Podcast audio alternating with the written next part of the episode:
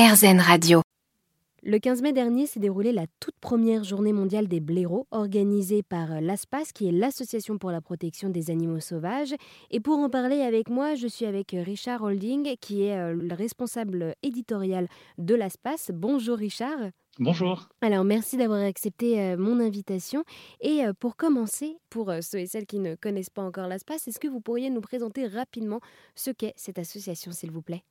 Oui, alors l'ASPAS, euh, c'est euh, l'Association pour la protection des animaux sauvages, qui est une association d'envergure nationale fondée dans les années 80. Donc on est une association euh, indépendante, sans subvention publique et reconnue d'utilité publique. Et on a surtout une grosse action juridique pour améliorer le sort des, animaux qu'on considère comme, comme nuisibles, mais aussi des espèces protégées comme le loup, qui sont malgré tout persécutées. Donc on est vraiment le porte-parole des, animaux sauvages euh, devant les tribunaux et on va faire beaucoup de sensibilisation auprès de, toutes sortes de publics. Et euh, le troisième pilier de notre action, c'est euh, on va acheter des terrains qu'on appelle des, réserves de vie sauvage. Donc c'est des espaces assez grands qu'on va vraiment redonner à la nature en lui garantissant aucune, aucune activité impactante humaine. Donc c'est vraiment des espaces préservés pour la faune. L'ASPAS a également organisé donc le 15 mai dernier la première journée mondiale des blaireaux. Et alors, quelle est l'histoire de cette journée mondiale? Pourquoi cette année? Alors, euh, le blaireau, c'est une espèce pour laquelle on se bat depuis de nombreuses années. Il faut savoir que euh, le blaireau est victime d'une chasse vraiment euh, ignoble qui s'appelle le, déterrage. En fait, on parle de vénerie sous terre quand on est chasseur, parce que ça fait plus, plus sérieux, plus. Mais euh, le principe, c'est vraiment de, déterrer donc les animaux directement au terrier. Et pourquoi le 15 mai? Simplement parce que c'est le premier jour de l'année où les chasseurs peuvent s'adonner à ce loisir. Et alors, est-ce que le blaireau est considéré comme une espèce nuisible?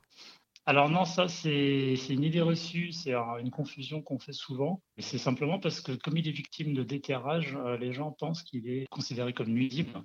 Nuisible, hein, c'est vraiment un statut particulier qui permet euh, aux chasseurs et piégeurs de, les tuer à longueur d'année. Le blaireau, lui, il est dans la catégorie chassable. Donc on parle d'espèces gibier. Et en ce sens, euh, en théorie, il n'est chassable que pendant la période de chasse, donc entre septembre et fin février. Or, les chasseurs, ils ont vraiment fait pression pour obtenir cette période complémentaire, comme on l'appelle, euh, à partir du 15 mai. S'ils ont choisi le 15 mai, euh, c'est parce que c'est tout simplement parce que la terre est plus, facile à creuser.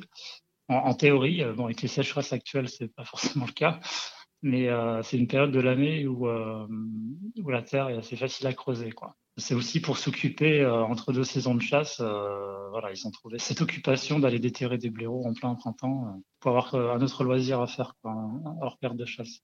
Et quelles ont été les autres actions organisées par l'ASPAS et les autres associations en cette journée? Alors, il y a eu des expositions, il y a eu des, sorties naturalistes sur le terrain pour pister le blaireau, il y a eu des, tractages sur les marchés, différents stands dans des festivals. Et euh, la grande action qu'on a lancée autour de ça, c'est euh, une pétition sur le site du, Sénat. Donc c'est une pétition qu'on a lancée en mars et qui court jusqu'en septembre pour atteindre l'objectif des 100 000 signatures. Et si on arrive à atteindre ce palier, le Sénat s'engage à étudier la demande et peut-être à euh, changer la loi en faveur des blaireaux. Quoi. Eh bien, merci beaucoup Richard pour avoir répondu à toutes mes questions. Ben, je vous en prie, merci. Donc je rappelle, vous êtes euh, le responsable éditorial de l'ASPAS, qui est l'Association pour la protection des animaux sauvages.